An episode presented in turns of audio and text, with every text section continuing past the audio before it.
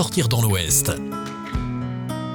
Une création originale Alouette. Bonjour à tous. Le podcast Un été dans l'Ouest que vous avez été nombreux à suivre l'an dernier est de retour sous une nouvelle forme avec un nouveau nom, Sortir dans l'Ouest. Sortir, prendre l'air, ce n'est pas toujours simple en cette période de crise sanitaire. Et dans ce podcast, nous allons vous proposer des idées de balades, de découvertes près de chez vous. Et on commence avec le plus grand jardin japonais d'Europe, le parc oriental de Molévrier. Il est situé à la frontière de trois départements, le Maine-et-Loire, les Deux-Sèvres et la Vendée. Je m'appelle Gabriel Massé et pour Alouette, je m'y suis rendu bien sûr pour réaliser cet épisode. C'était au début du printemps et à l'entrée du parc que j'ai retrouvé Fabrice Janto, chargé de la communication. Si vous le pouvez, fermez les yeux.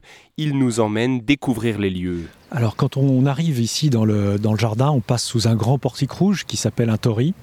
Et puis on passe après un portail et euh, un pont. C'est la moine qui coule sous ce pont et on arrive à l'accueil. Et euh, souvent, une des premières surprises qu'on a quand on arrive sur cet espace, c'est qu'on n'imagine pas que justement, on a un grand jardin qui nous attend derrière cette, cette porte. On arrive à l'accueil, qui a un aspect euh, japonais, c'est tiré d'une architecture euh, propre au Japon. Et puis, il y a déjà quelques grands arbres qui nous, accueillent. Un grand séquoia. Euh, pour les, les, plus curieux, eh ils vont reconnaître aussi euh, des cerisiers qui vont bientôt être en fleurs. Euh, il y a aussi les érables, les érables du Japon. Et puis, euh, pas très loin, à côté de nous, on est sur le chemin, on a déjà commencé la, promenade, eh bien, il y a euh, un araucaria. Donc de vieux arbres qui sont là depuis longtemps. On aperçoit aussi à travers des branches le château, château Colbert. Et bien là, toute l'histoire du, jardin démarre, démarre ici. C'est la famille Colbert, le frère de Colbert qui s'installe à Molivrier et puis qui va développer un grand parc autour du château. Et c'est dans ce grand parc que va être construit le, jardin japonais qu'on est en train de visiter ensemble. Colbert, pour rappel, c'est un ministre de Louis XIV au XVIIe siècle. Le parc de ce château a été transformé en jardin japonais entre 1899 et 1910 par les propriétaires, les bergères, dont le gendre est un architecte orientaliste, Alexandre Marcel, on va en reparler. En tout cas, ce qui est étonnant dès qu'on entre et qu'on fait quelques pas dans ce parc, c'est le calme qu'on y trouve. En s'y promenant, impossible de ne pas être frappé par la sérénité qui se dégage de cette végétation ordonnée. On est passé sous, sous, un arbre magnifique à être pourpre et rose, avec la feuille marginée de rose. On a aussi des cyprès chauves, très grands arbres, on en verra tout à l'heure, qui ne sont pas forcément euh, japonais pour euh, ici. Mais on a évidemment toute une mise en scène de la végétation. On va retrouver les, les, érables, on va retrouver les cerisiers et puis des tailles spécifiques. Là, on est devant ce qu'on appelle la taille karekomi. C'est une taille en moutonnement, ce sont des azalées. Donc il y a énormément de, fleurs aussi azalées et qui ont cette taille en moutonnement. Ça forme. Euh, alors, c'est pour rappeler pourquoi pas aussi des rochers hein, des rochers dans la montagne.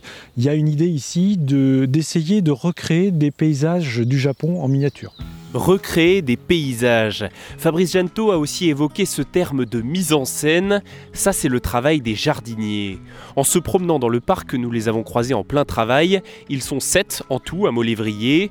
Le responsable de l'équipe, Didier Touzé, a accepté d'expliquer un peu le défi relevé par la création de ce jardin japonais dans l'environnement naturel qu'est celui de l'ouest de la France. On adapte la végétation qui a été choisie, qui n'est pas que de la végétation japonaise, à des formes qu'on trouve dans les jardins japonais. Les ifs, par exemple, euh, qui sont euh, la majeure partie de nos grands arbres taillés, nos grands niwaki, euh, c'est un choix des végétaux, de végétaux hein, fait par euh, Alexandre Marcel et Monsieur Berger en, dans les années 1900. Euh, bon, on a la chance, c'est une plante qui se prête très bien à la taille, hein, qui réagit toujours très bien et qui donc arrive à nous donner satisfaction.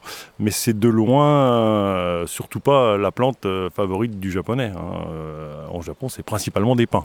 Donc aujourd'hui, dans l'évolution, on ajoute de plus en plus de pins qu'on conduit à la japonaise, bien sûr. Après ce petit aparté, continuons la visite. On a donc avancé dans, dans le jardin, on a traversé ce que nous on appelle le, le ponc-mer. Ponc-mer, donc c'est un, un, élément qui est ramené par euh, le gendre Alexandre Marcel, gendre de la famille Bergère. Il va participer beaucoup à la construction de, ce jardin en conseillant hein, euh, euh, ses beaux-parents. Et puis, euh, il va en 1900 participer à, l'exposition universelle qui a lieu à Paris. Et il va construire pour différents pays des, pavillons. Un pavillon du Cambodge, entre autres. Et il y a certains éléments qu'il va ramener ici dans le jardin de ses beaux-parents. Donc on a parlé des statues qui sont sur le pont Khmer. On a ici une façade d'un temple. Alors c'est une, façade, c'est un décor. Hein. Euh, nous l'appelle le temple Khmer. Hein. Et puis on verra tout à l'heure, il y a l'escalier au lion. Là aussi ce sont des éléments qu'il va ramener de cette exposition de 1900 euh, à Paris. Sur le parcours, il y a donc, nous l'avons vu, de nombreux éléments végétaux, architecturaux, et il faut aussi évoquer la présence de l'eau. Une rivière, la Moine, traverse le parc et alimente un lac. On y retrouve aussi des petites îles de quelques mètres carrés. Un pont rouge les rejoint, c'est l'un des lieux emblématiques du parc oriental de Molévrier. Ce pont, on le voit sur la plupart des visuels et des tracts promotionnels. Donc ça, c'est l'élément emblématique du, jardin de Molévrier. Un élément qui peut symboliser plusieurs choses, le soleil notamment. Si on se met un petit peu plus loin, il est à l'est, donc le soleil se lève à l'est. Et puis tout à coup, là, on devine que ces grandes îles, eh bien, ça pourrait représenter le, Japon, le Japon au milieu de l'océan. Il y a beaucoup de symboles à travers tous les éléments présents dans ce parc. On va évoquer la vie de, l'être humain au travers de paysages, au travers des, éléments qui composent le, jardin, au travers des saisons, et de manière très, très facile et, poétique et symbolique. Hein. c'est, le printemps, c'est la naissance. Ce qu'on est en train de voir en ce moment, les fleurs qui commencent à apparaître, les bourgeons dans les arbres, les oiseaux, les insectes, tout ça, tout ce qui revit après l'hiver, donc naissance. L'été, eh c'est l'époque des fruits. Alors là, on va parler de l'âge adulte, on va dire maturité, c'est l'époque de la maturité. L'automne, euh, c'est le moment où euh, les arbres vont changer de couleur. Et alors là, c'est très très marqué dans le jardin, puisqu'il y a les érables qui deviennent, euh, pour certains, pourpres. On a des ginkgos un petit peu plus loin qui deviennent jaune or. Donc c'est vrai qu'il y a des couleurs qui sont très très marquées et magnifiques. Et là, on va parler, comme on est japonais, de manière très polie, non pas de vieillesse, mais de sagesse, puisqu'on est censé acquérir des savoirs au fil et des expériences, hein. donc d'acquérir des savoirs au fil du temps qui passe. Et puis l'hiver, c'est ce qu'on va appeler la période de repos.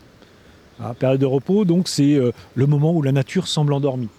Mais il y a toujours quelque chose d'un petit peu vert dans le jardin qui dit que voilà, c'est juste endormi et que tout va redémarrer. L'idée de cycle, là aussi, qui est évoquée d'une manière toute simple avec les éléments qui composent le jardin.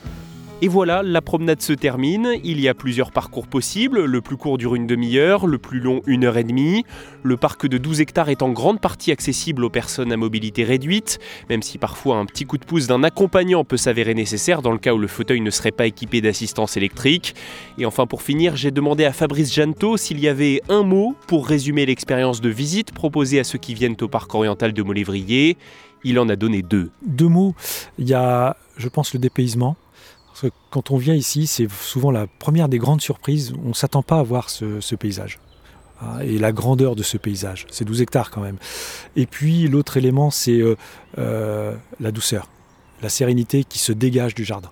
Et ça, c'est l'autre élément que tous les visiteurs nous, donnent, l'expérience qu'ils nous, redonnent à l'accueil quand ils reviennent après, la promenade. Hein, ils se sentent, euh, voilà, il y a quelque chose qui s'est passé lors de la promenade. J'espère que vous le vivrez ainsi également si vous décidez d'aller visiter ce parc. Pour cette saison 2021, il a été obligé de fermer au début du printemps, 21 jours seulement après son ouverture à cause des restrictions sanitaires.